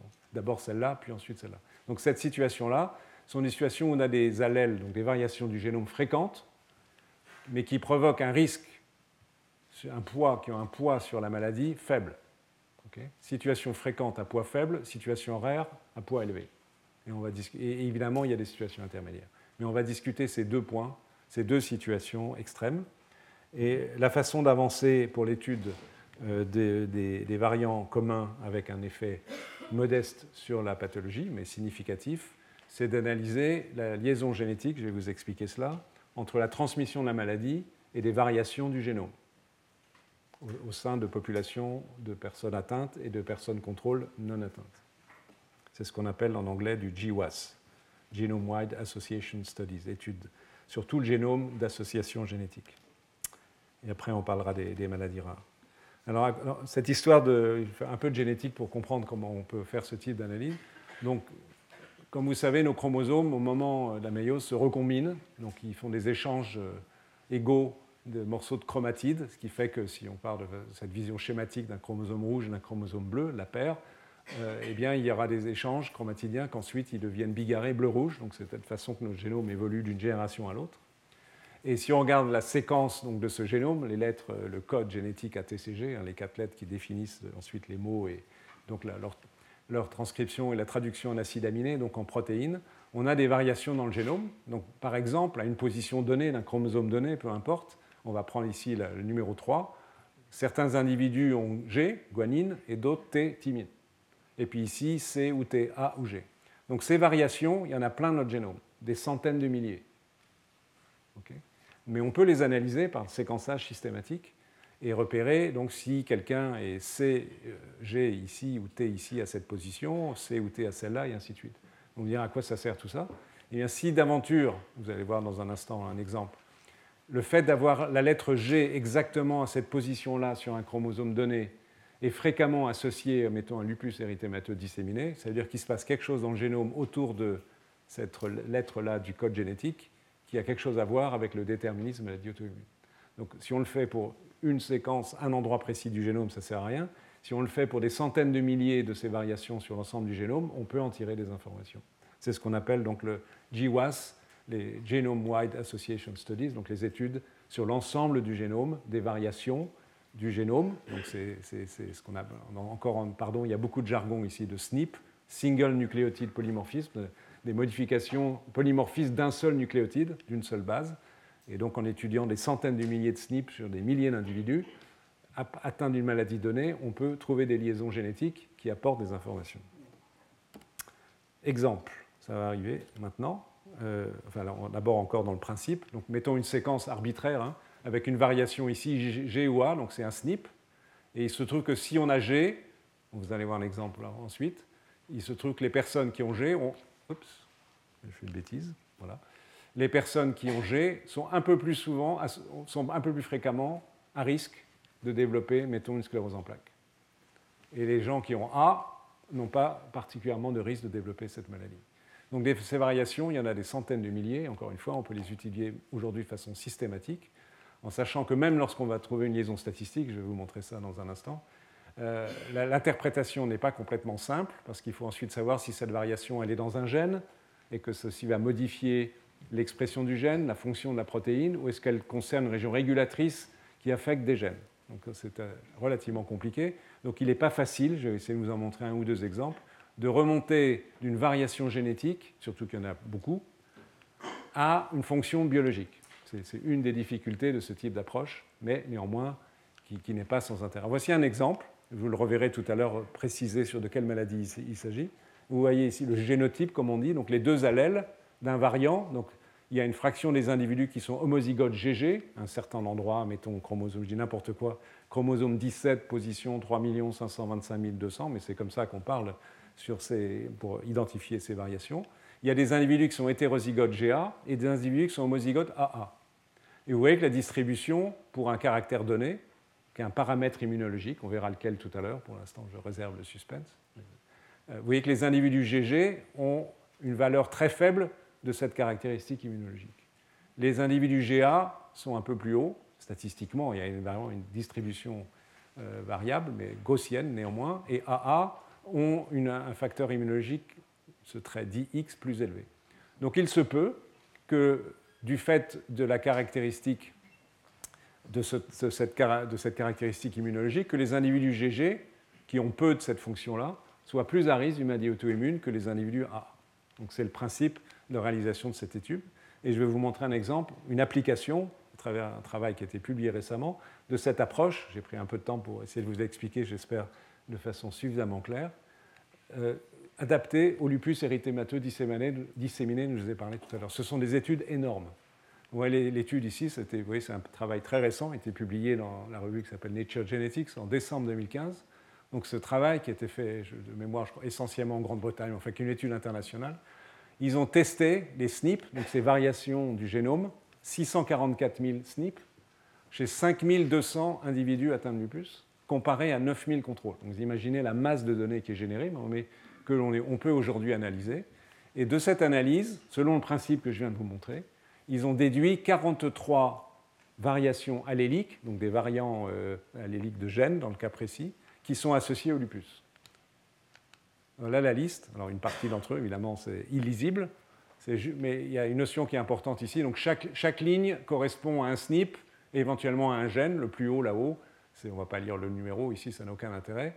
Donc, le gène qui a un certain intérêt, parce qu'on le retrouve fréquemment associé à des maladies auto-immunes, code pour une phosphatase, une enzyme qui enlève des, des euh, radicaux phosphorylés sur les protéines, qui s'appelle PTPN22. Mais on pourrait continuer la liste tout le long ce qui n'est pas inintéressant quand même de dire, c'est que ces analyses sur le plan statistique sont en général très solides. C'est-à-dire que la probabilité que l'association se fasse par, hasard, dans cette petite étude, par exemple, si on prend, je n'arrive pas à lire là, mais je vais arriver à lire là ici, a la probabilité que cette association trouvée avec PTPN22 soit liée au hasard, c'est moins de 10, moins 12. Donc c'est négligeable. Donc c'est sûr que cette association existe. Et en général, ces études, pour les valider, elles sont répétées. Donc on trouve deux fois la même euh, association, on peut définir qu'elle existe. Donc il y a toute une série euh, d'associations, donc 43 gènes pour le lupus, mais non, c'est un peu compliqué, avec une puissance statistique très forte. Donc jusque-là, tout va bien. On va voir que après, c'est un peu plus compliqué. Alors à quoi ça sert de faire tout ça? C'est évidemment d'essayer d'analyser quels sont les gènes dont les variations sont associées aux maladies. Est-ce qu'on peut à partir de là comprendre une physiopathologie? Première remarque, c'est dans les gènes, si on prend le cas du lupus, dont les variations euh, sont associées à la maladie, ils concernent des, gènes impliqués dans la réponse immunitaire. Ce n'est pas a priori évident. Et des gènes qui sont exprimés par les cellules du système immunitaire, T, B, les lymphocytes natural killers, les monocytes. C'est une information utile mais modeste, puisqu'on se doute bien que ces cellules sont impliquées dans ces maladies. Et ils sont, dans certains cas, surexprimés, dans d'autres cas, sous-exprimés par rapport à la population générale. Euh, voici un exemple de, euh, de différents. Chaque ligne, c'est un gène. Chaque couleur donne une idée de, l'intensité d'expression. C'est aussi au niveau de l'ARN messager. Donc en bleu, c'est très faible. Vert, jaune, rouge, c'est de plus en plus fort. vous avez une série de gènes qui sont associés au lupus, dans le cas présent, et dont l'expression est étudiée dans différentes cellules du système immunitaire. Donc vous avez, on ne va pas rentrer dans les détails, mais c'est les monocytes activés par l'interféron, les monocytes non activés, etc., etc. Donc on peut essayer de relier des variants génétiques d'une maladie avec une fonction biologique qui est une surexpression ou une sous-expression d'une protéine du système immunitaire dans telle ou telle cellule. Vous voyez que la complexité est assez grande parce qu'il y a beaucoup de substances, beaucoup de cellules et qu'il faut croiser toutes ces informations. Mais on peut essayer de, tirer ce type d'analyse. Et une synthèse qu'on peut essayer de faire est la suivante, même si elle n'est pas totalement évidente. On va prendre le temps pour l'expliciter. à nouveau, je reste sur l'exemple du lupus que j'ai déjà indiqué, les 43 gènes. Donc vous avez ici autour de ce cercle, euh, en fait c'est une distribution des chromosomes. En noir ici c'est le chromosome 1, en 2 ils ont mis en blanc pour juste faire euh, que le, ceci soit lisible. en 3, le chromosome 3, chromosome 3, 4, 5, 6, etc. Et à l'extérieur, vous avez des noms de gènes, et sont des noms de gènes dont les variations, donc des allèles, modification de la séquence, provoquent ou non un risque un peu accru de développer une maladie lupique. Donc, euh, ben, on ne va pas les lire tous, mais ici, si j'arrive à lire, il y a STAT4. Euh, ce sont des gènes, pour la plupart, donc, encore une fois, dont la fonction est associée au système immunitaire. Pour l'instant, je suis encore une fois extrêmement flou, mais parce que je ne peux pas faire autrement dans l'analyse pour définir la physiopathologie. Si on regarde les grandes catégories de gènes auxquelles appartiennent euh, les, grandes catégories de fonctions, excusez-moi, auxquelles appartiennent les produits de ces gènes, on les retrouve ici. Donc, par exemple, alors il faut que j'arrive à voir quelque chose parce que ce n'est pas si simple à lire, même pour moi. Euh, mais par exemple ici en rouge, donc ce sont des régulateurs de la transcription, donc qui régulent la transcription d'autres gènes. ici, là, les IKZF1, ça s'appelle Icaros, c'est une protéine qui est impliquée dans la régulation d'autres gènes, dans la différenciation des lymphocytes. Donc, par exemple, on sait qu'une surexpression ou une sous-expression d'Icaros peut favoriser un lupus en modifiant donc la régulation d'autres gènes du système immunitaire. Et ainsi de suite. Donc on a il y a toutes sortes de fonctions, je ne vais pas entrer dans les détails. Après, on peut voir si les produits des variations de ces gènes sont reliés à des modifications de fonction. Ça, c'est ce que je vous ai montré sur la diapo précédente. C'est-à-dire, on teste euh, les monocytes d'un individu qui a un lupus. Est-ce qu'ils vont produire un peu plus de tel ou tel gène, enfin, de produit de gène, excusez-moi, qu'un monocyte d'un individu qui n'a pas un lupus Donc, faire des corrélations de ce type. Et puis, on peut s'apercevoir d'une chose qui, elle, qui parle tout de suite, c'est ce qui est en bleu le, cercle le plus intérieur de, cette image, qui est le fait que des facteurs de risque, donc des variations de ces gènes, tels qu'observés dans le lupus, sont partagés avec d'autres maladies auto-immunes. Vous voyez par exemple que ce gène-là, qui est le plus bleu, le plus sombre, ça doit être de, de, TIC2. TIC2, c'est une kinase qui est impliquée dans des réponses immunitaires. Eh bien, des, variants de TIC2 sont associés avec entre 9, partagé par 9 à 11 maladies auto-immunes. C'est-à-dire que non seulement un variant peut favoriser un lupus, mais également d'autres types de maladies auto-immunes. Donc là, on arrive à un concept qui est intéressant. C'est la première, à mon avis, information intéressante que je vous donne. Après ces longues minutes, euh, mais j'essaie de vous expliquer les choses comme je peux, avec c'est l'état des connaissances. Hein. C'est que certains de ces gènes, donc, dont les variations sont associées à une maladie auto-immune, sont associés à d'autres maladies auto-immunes, donc dans le cas présent, donc lupus, diabète, maladie cœliaque, sclérose en plaques, maladie de Crohn, cirrhose biliaire primitive, psoriasis, arthrite rhumatoïde, rectocoïde, bref, une longue liste de maladies auto-immunes. Ça ne veut pas dire que la personne qui a ce variant va développer toutes ces maladies auto-immunes, évidemment, heureusement, mais ça veut dire quand même que cette variation, aussi faible soit-elle au niveau génétique et dans son implication dans les réponses immunitaires, va modifier un peu telle ou telle réponse immunitaire, reste à savoir laquelle, et favoriser une maladie auto-immune. Et que donc il y a des éléments communs entre maladies auto-immunes. Autrement dit que la physiopathologie des 80 maladies auto-immunes est en partie commune. Elles ne sont pas toutes complètement différentes. Il y a des éléments partagés. C'est ce, la conclusion qu'on peut tirer de ce genre d'études, même si on ne sait pas qu'est-ce qui est en commun de façon précise. Une autre façon d'imager la même chose, c'est de montrer le partage de l'ocyte susceptibilité. Donc l'ocyte susceptibilité, ça veut dire des variants du génome partagés entre par exemple, cet ovale-là, c'est la sclérose en plaques, celui-ci, c'est la maladie cœliaque, euh, à droite, en haut, l'arthrite rhumatoïde, et en gauche, le diabète de type 1. Donc vous voyez, par exemple, on va prendre la pire des situations, il y a deux leucies qui sont, dont les variations sont à la fois un risque pour la sclérose en plaques, pour la maladie cœliaque, pour le diabète de type 1 et pour l'arthrite rhumatoïde. Mais il y en a, d'autres qui ne sont pas partagés, tous les cas de figure existent. La limite de cette analyse, je vous ai montré ce qu'on peut en tirer comme information, ce n'est pas très facile, mais enfin, il y a quelques éléments. La limite, je, reprends cette image, donc l'énumération des gènes dont des variations sont associées à un risque de lupus. la limite, c'est le degré de risque qui apparaît maintenant ici, que vous n'allez pas pouvoir lire non plus, mais qui nous indique la chose suivante qui va être indiquée de façon plus lisible ici, c'est-à-dire avoir tel ou tel variant. Alors je reprends le tout premier là-haut, le PTPN22. Donc d'avoir le variant qui favorise, donc la séquence de ce gène qui favorise le lupus, ça donne un risque d'avoir un lupus qui, par rapport à la population générale, si j'arrive à lire, ça va être 1,39, merci. Ça veut dire que si nous avons tous un risque par définition de 1 d'avoir un lupus, la personne qui a ce variant précis de cette euh, enzyme a 1,4, 1,3, 39 probabilité d'avoir la maladie. Donc c'est un risque extrêmement faible, extrêmement faible, donc c'est une indication qui est statistiquement forte, on l'a vu, mais dont le poids dans la jeunesse de la maladie est très faible. Donc ça, c'est une énorme limite de ces, études. C'est malgré le fait, donc, dans l'exemple du lupus que j'évoque en ce moment, qu'il y a 43 leucides de ce type qui ont été euh, identifiés, aucun d'entre eux ne pèse très fort. Si vous vous souvenez tout à l'heure l'image euh, qui montrait euh, des, facteurs fréquents mais à poids faible, le poids est extrêmement faible puisque le plus fort de ces facteurs, au maximum, le risque est multiplié par 2,5, ce qui reste encore extrêmement faible. Hein, si vous avez un risque de 1 pour 1000 dans la population, 2,5, ça fait 2,5 pour 1000. Ça reste très très faible. Et dans la plupart des facteurs de risque, comme le tout premier que j'évoquais, PTPN22, on est à moins de 1,5. Donc ça relativise l'intérêt de ces études, même si elles ont quand même leur, valeur, c'est qu'on n'arrive pas à travers ces études à déterminer de façon précise les mécanismes en jeu dans ces maladies. Mais on a des indications et on ne peut pas exclure en plus qu'il y ait quand même des effets synergiques entre des associations de variants qui, rendent le facteur de risque significativement plus élevé. Alors est-ce qu'on peut contourner ces problèmes?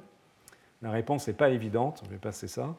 Euh, euh, elle n'est pas évidente, ce d'autant qu'il y a ensuite d'autres variations qui limitent encore, enfin, à la fois qui apportent une information et limitent l'intérêt. Je vais vous montrer l'exemple de la maladie de Crohn. La maladie de Crohn, c'est une maladie inflammatoire de l'intestin qui est totalement de nature immunologique. Même type d'étude, même, même, journal d'ailleurs, qui adore ce type d'étude. Nature Genetics publie presque tous les mois des travaux de ce type. Vous voyez, l'étude ici, elle est encore plus importante. 22 500 patients atteints de maladie de Crohn qui ont été testés de la même façon pour des variations de, de séquences du génome, dans ces fameux SNP, comparé à 46 000 contrôles.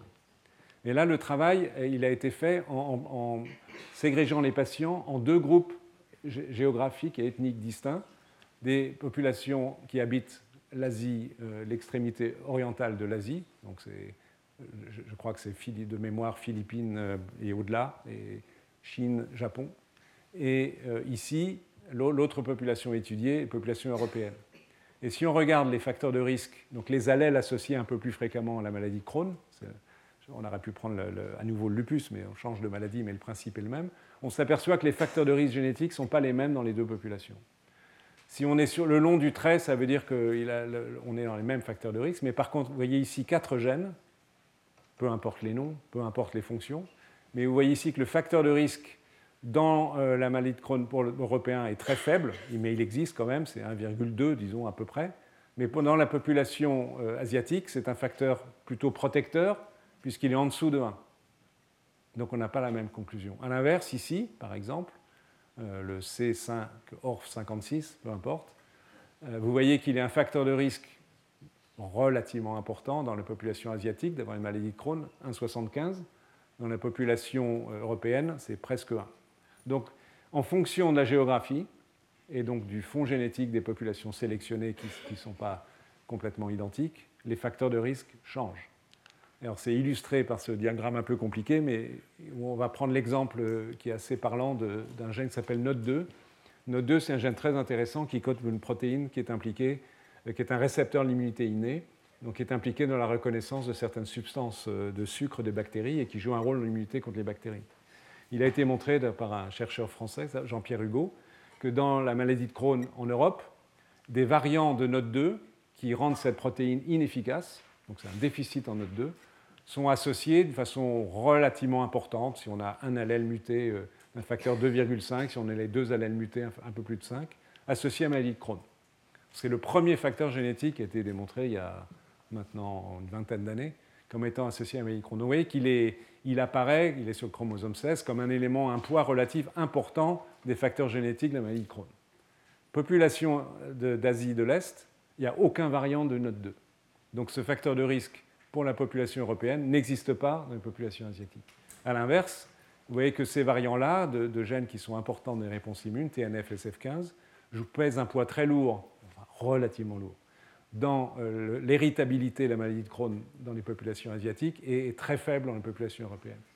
Donc ceci est intéressant parce qu'il nous montre que l'influence du, génome, du fond génétique, s'est différenciée dans l'évolution, évidemment certainement en fonction de facteurs environnementaux, peut-être la flore microbienne, la nutrition, et que donc là, on perçoit indirectement par ces variations de risque génétique, en l'occurrence pour la maladie de Crohn entre les populations européennes et asiatiques, on perçoit indirectement l'effet d'interaction gène-environnement.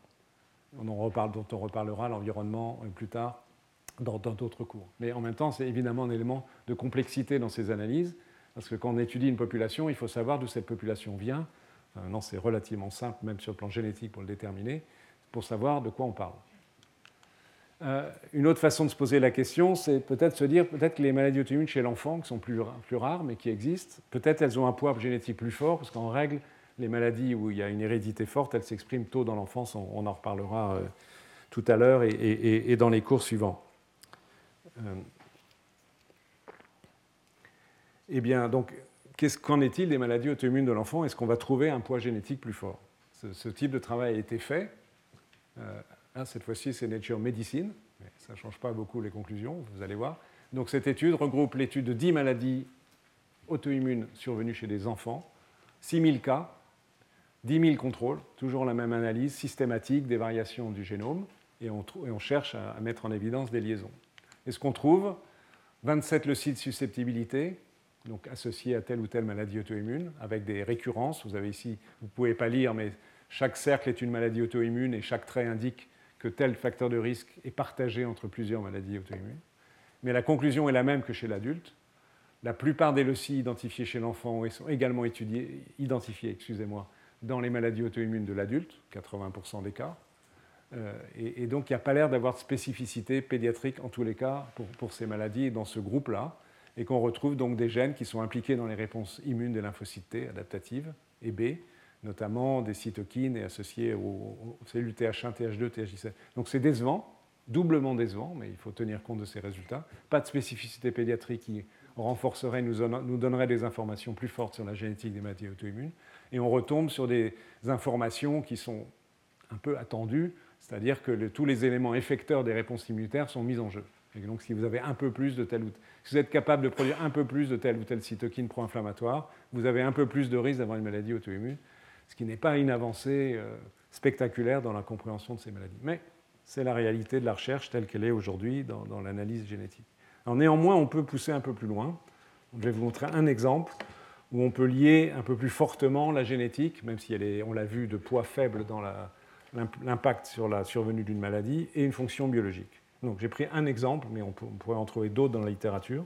Dans le contexte du diabète de type 1, donc je rappelle que le diabète de type 1, c'est une attaque auto-immune par des lymphocytes des cellules des îlots de Langerhans du pancréas. Et dans le cas présent, le facteur génétique où il y a des variations code pour une protéine qui s'appelle IL2RA, qui est un, des éléments du récepteur de l'interleukine 2. L'interleukine 2, c'est une cytokine très importante pour les lymphocytes qui leur permet de proliférer, de survivre, et qui joue un rôle particulièrement important pour une catégorie lymphocytée dont on reparlera beaucoup dans les cours suivants, qui est impliqué dans le contrôle de l'auto-immunité, qui sont des lymphocytes régulateurs. Sont des lymphocytes qui ne sont pas impliqués dans les fonctions effectrices, mais dans les fonctions régulatrices des réponses immunes. Donc les lymphocytes régulateurs, ils ont besoin, entre guillemets, d'interleukine 2 pour survivre et pour se diviser. Donc évidemment, le récepteur qui est exprimé à leur surface, euh, qui permet de, à l'IL2 de se fixer, à l'interleukine 2 de se fixer, a un rôle biologique important. Donc il a été trouvé qu'au cours du diabète de type 1, il y avait un variant, un SNP, single nucleotide polymorphisme, dans le gène IL2RA, et que ce SNP est associé à une protection contre le diabète. Donc si on a cette séquence-là dans ce gène-là, on a moins de risque d'avoir un diabète que la population générale. encore une fois, ça va être une différence faible, mais c'est une observation qui est statistiquement valable. Donc ce que des chercheurs ont fait, travaux récents, publiés dans les très bons journaux, en ayant d'une part ces connaissances génétiques, c'est d'essayer de regarder le profil d'expression de tas de gènes et de protéines, dont IL2RA, à partir de lymphocytes qui sont activés, dont on étudie toutes sortes de caractéristiques provenant soit de sujets contrôle, soit de sujets malades. Et donc on peut définir les profils d'expression de toutes sortes de gènes, dont IL2RA, dont on va, dont on va reparler. Et on va essayer de corréler toutes ces informations biologiques, niveau d'expression de telle ou telle protéine dans telle ou telle circonstance d'activation des lymphocytes CD4, des lymphocytes euh, de type TH17, des lymphocytes activés par l'interféron, toutes sortes de situations, et on pourrait en avoir beaucoup d'autres. Donc de corréler ces événements biologiques in vitro, ce qui est encore une limite, mais c'est mieux que rien, in vivo c'est difficile à faire, avec ces facteurs génétiques. Et c'est ici qu'on va arriver à mon IL2RA. Donc ici on a des, images qui montrent la chose suivante. Euh, c'est en fait chaque cercle correspond à un variant génétique et, en abscisse c'est la distribution génétique de ces variants, Et en ordonnée, c'est juste la puissance du test statistique. Et ce qui est montré dans cette étude, pour l'instant sur le plan purement génétique, la fonction arrive ensuite, c'est que donc un certain variant qui s'appelle RS 127, 22, etc., si on exprime ce variant, on a moins de risque d'avoir le diabète. et ce variant est au sein du gène qui code pour IL2RA, le récepteur de l'IL2.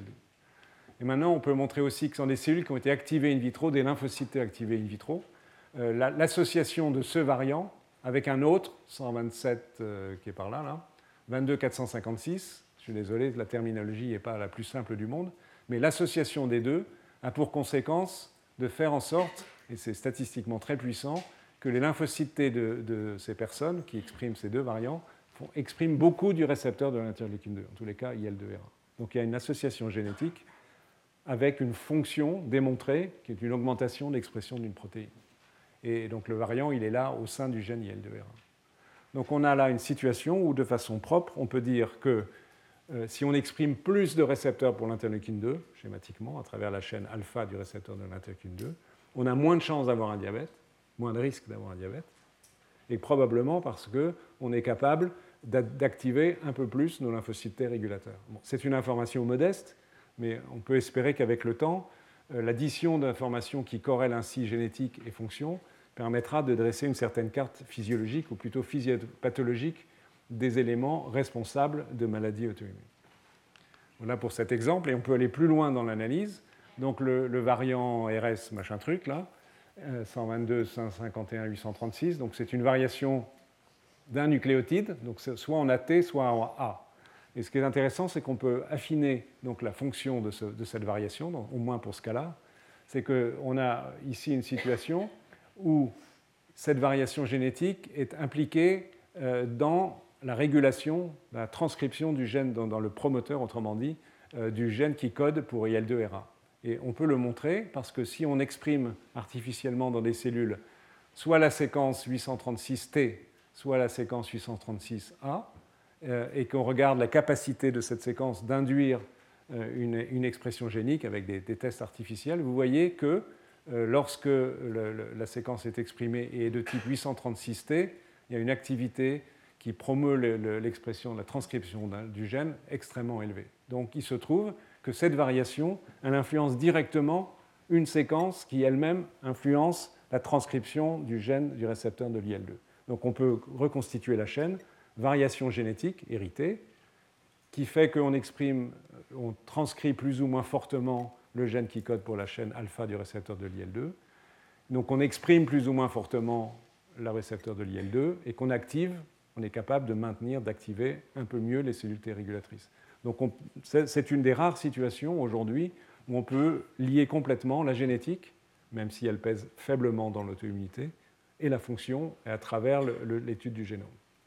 Donc la répétition de ce type d'études devrait progressivement permettre de mieux faire le lien entre ces variations génétiques, même si leur poids est faible, et la, biologie, l'immunologie euh, des maladies auto-immunes.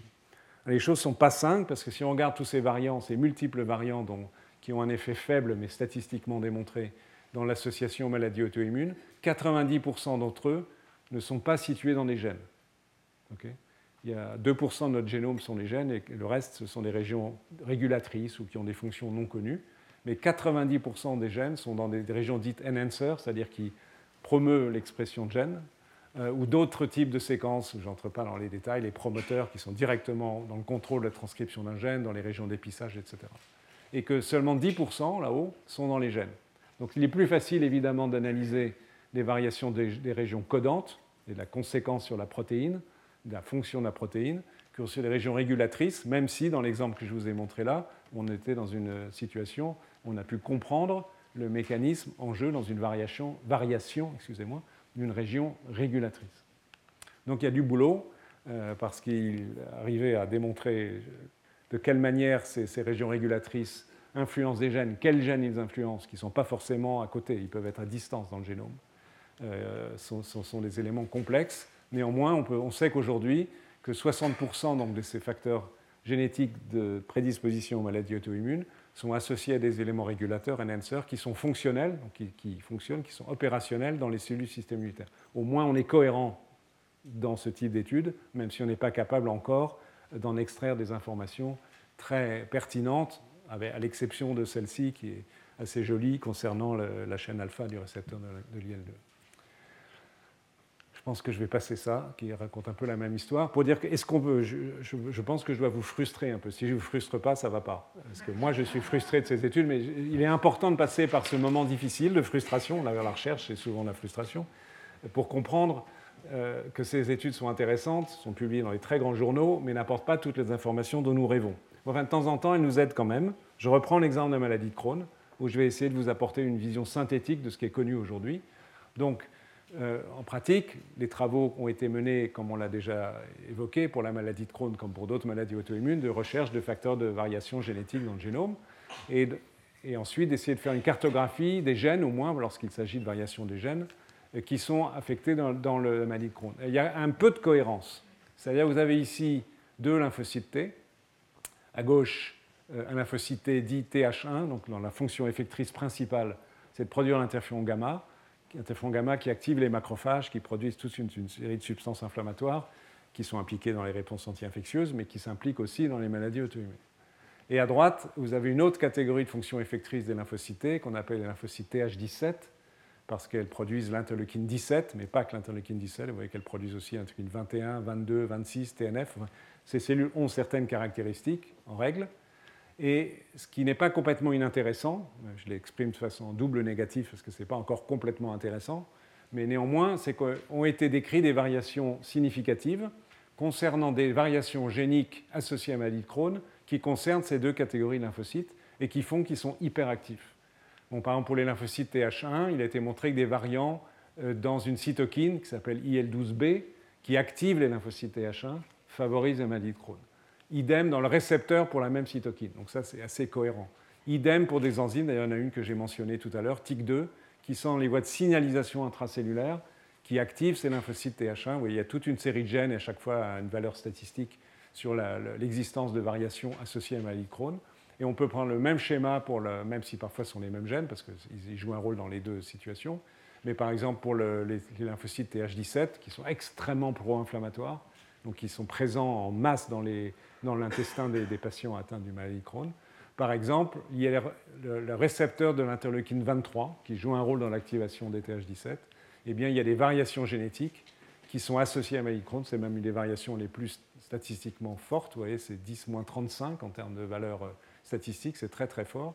Donc il y a une certaine cohérence, même si elle n'est pas encore fantastiquement informative, qui nous indique que les, variations génétiques, un certain nombre de variations génétiques qui sont présentes chez les personnes qui ont une maladie de Crohn, en tous les cas qui leur procurent un risque, sont associées à des éléments qui favorisent l'activation d'une part des lymphocytes TH1 et des lymphocytes TH17, et donc qui évidemment renforcent l'idée que ces deux types de fonctions effectrices des lymphocytes T sont attachés, responsables en tous les cas impliqués dans l'auto-immunité des lymphocytes Crohn. Malheureusement, ça ne nous donne pas la clé sur les causes, qu'est-ce qui déclenche tout ça, mais ça nous donne un certain nombre d'informations, au moins sur des fonctions effectrices, et incidemment sur des, sur des possibilités de thérapeutiques, ciblant euh, des produits de ces lymphocytes, des cytokines ou des récepteurs de cytokines, ça on en reparlera euh, au sixième cours.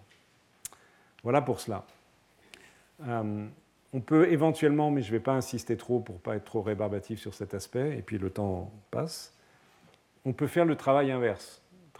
Qu'est-ce que j'ai fait Je vous ai raconté tout l'instant avec difficulté, dans une certaine douleur, c'est la réalité de la recherche de cette recherche, c'est qu'on part de corps de malades, on identifie des variations génétiques, et on cherche à voir si ces variations génétiques, ces variations génétiques, excusez-moi, signifient quelque chose en termes de réponse immunitaire. Donc on essaye de corréler ces variations génétiques avec des fonctions on étudié cellule par cellule, je vous ai raconté un peu ça. Est-ce qu'on peut faire l'inverse? C'est-à-dire partir des fonctions, étudier de façon très systématique un grand nombre de cellules du système immunitaire d'un grand nombre d'individus et les, stimuler par toutes sortes de, substances, de voir donc quelles sont les variations d'un individu à l'autre, de définir des, profils, et ensuite de se poser la question si certains de ces profils ne collent pas avec des maladies génétiques du système immunitaire. Donc on renverse la question c'est tout aussi compliqué. Mais on trouve des choses.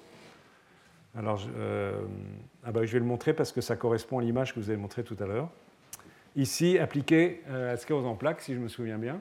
On revient à la sclérose en plaques. Et vous avez là, qu'est-ce qui a été fait? J'ai été trop vite du coup. Qu'est-ce qui a été fait dans ce travail? Pardon. Donc là, ce qui a été fait, c'est que 78 000 caractéristiques, donc on peut étudier des choses très très finement, toutes sortes de protéines, et au niveau génétique et au niveau protidique, ont été analysées parmi des lymphocytes de jumeaux vrais ou faux, pour voir les concordances évidemment génétiques, euh, pour toute une série de paramètres immunologiques. Et, donc évidemment, on trouve des, situations qui sont concordantes entre jumeaux vrais, qui indiquent qu'il y a une génétique forte derrière une caractéristique biologique, et des situations discordantes. Exemple, c'est celui en fait que je vous ai montré tout à l'heure euh, sans vous dire de quoi il s'agissait, du gène qui code pour une molécule qui s'appelle CD32. CD32, en fait, c'est une protéine qui a la surface des, notamment des macrophages, mais aussi de certains lymphocytes, qui reconnaît les parties constantes des immunoglobulines et qui joue un rôle inhibiteur, de régulation des réponses immunitaires. Donc c'est une molécule inhibitrice. Si on regarde euh, les variations, le, pardon, l'expression, on est dans les fonctions ici, l'expression de ce CD32 à la surface des cellules entre deux jumeaux vrais, vous voyez que c'est extrêmement concordant. C'est-à-dire que si un jumeau a une, expression de ce niveau-là, peu importe les détails, sur une population cellulaire qui se trouvait des cellules dendritiques, eh bien son, frère jumeau a exactement le même niveau. Donc c'est fortement génétiquement lié, euh, euh, ce, paramètre immunologique, alors que si on regarde des, jumeaux dizygotes, vous voyez que ça se promène de tous les côtés, il n'y a pas de corrélation. Donc là, on peut dire, à travers ce type d'étude, que le niveau d'expression de ce récepteur à la surface des cellules dendritiques est fortement déterminé par la génétique. Donc maintenant, se poser la question, est-ce que ceci a un impact sur les maladies auto-immunes Encore une fois, on a renversé l'analyse qui était de la génétique vers la fonction, maintenant vers la fonction vers la génétique. La réponse est oui. Vous avez déjà vu cette image tout à l'heure, mais je ne vous ai pas dit de quoi il s'agissait. Euh, vous avez donc une variation d'un nucléotide au niveau de ce SNP-là, qui s'appelle 192-74. Donc il y a des individus qui sont homozygotes GG, d'autres qui sont GA et des troisièmes qui sont AA. Et ce, SNP, il est lié au gène de CD32. Et la situation est que des individus qui expriment de type pardon, qui ont l'allèle G sur les deux gènes, donc homozygote GG, vous voyez que leur niveau d'expression, c'est en ordonnée, de CD32 est beaucoup plus faible qu'il est chez les individus AA. Et il se trouve que le fait d'avoir deux fois GG en cette position-là du génome est une variation qui est significativement associée à la polyarthrite rhumatoïde. Je vous dis une bêtise, j'ai dit sclérose en plaques, on n'est pas dans la sclérose en plaques ici, polyarthrite rhumatoïde et lupus. Donc là, on a une situation où on est parti d'une fonction de façon non discriminante a priori, comparant des jumeaux vrais et des jumeaux faux, des faux jumeaux plutôt.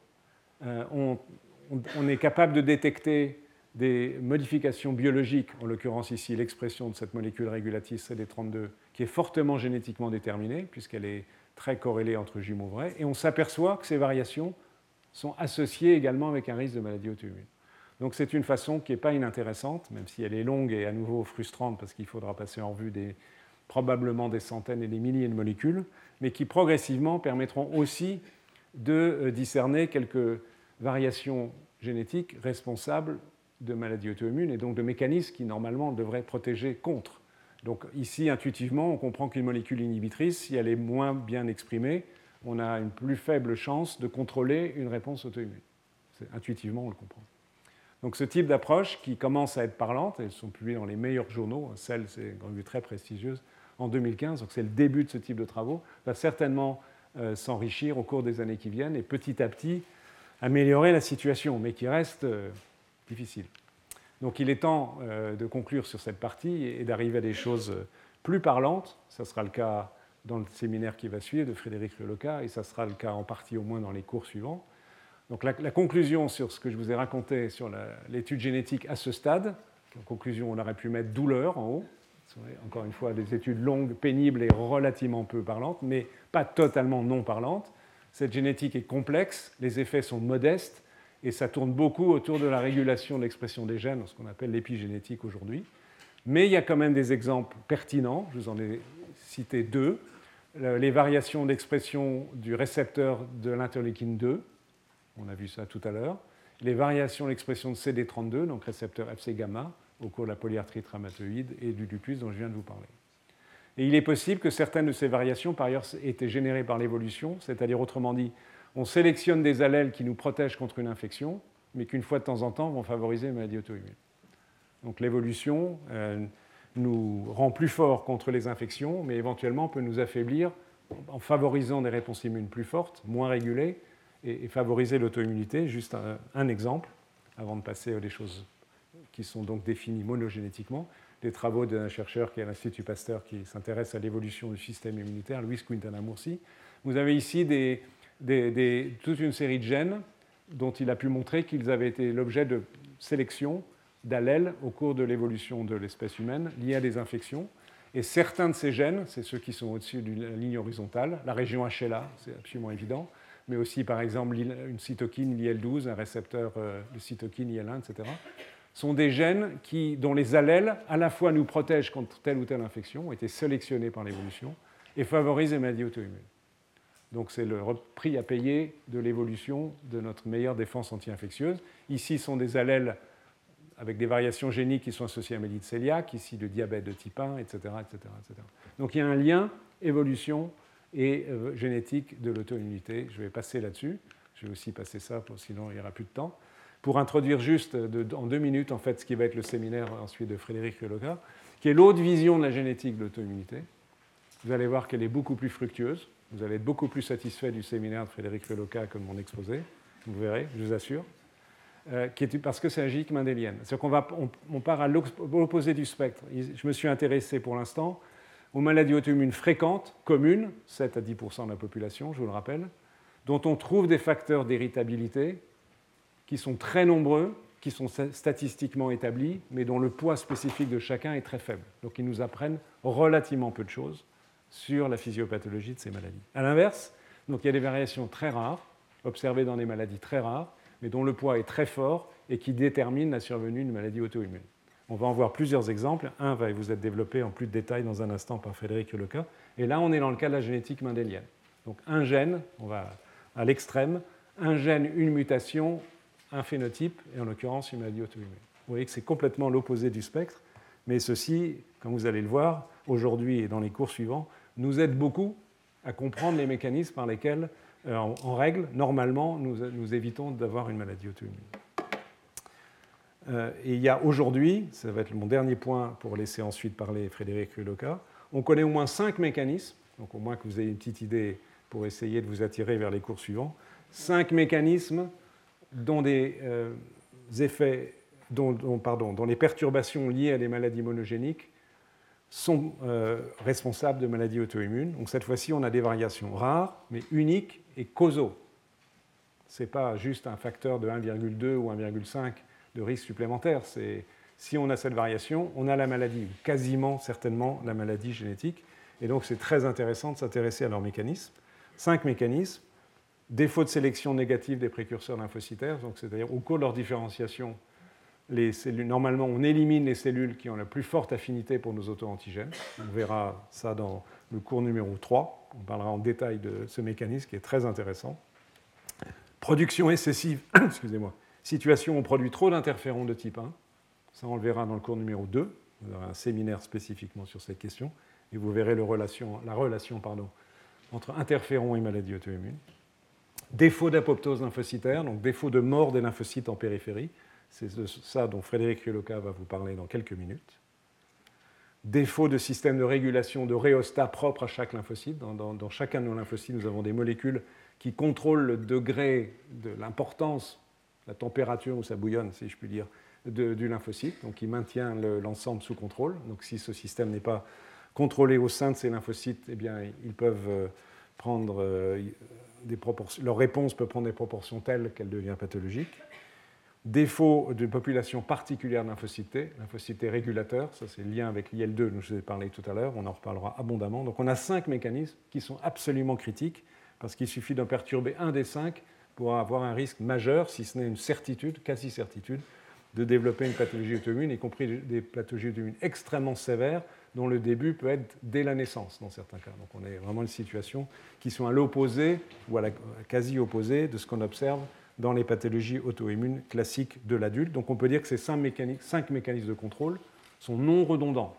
On ne peut pas substituer l'un à l'autre. Il faut que les cinq fonctionnent pour ne pas avoir de maladie auto-immune. Donc ça vaut la peine de parler de ces cinq mécanismes.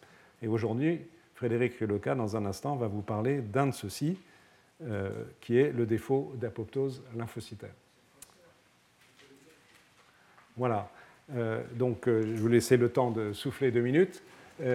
Éventuellement, si vous le souhaitez, de, me poser des questions. Et ensuite, vous entendrez Frédéric Leca, qui est directeur de recherche à l'INSERM, dirige une équipe de recherche au sein de l'Institut des maladies génétiques à Necker et est un spécialiste de la génétique des maladies auto-immunes. Retrouvez tous les contenus du Collège de France sur www.colège-2-france.fr.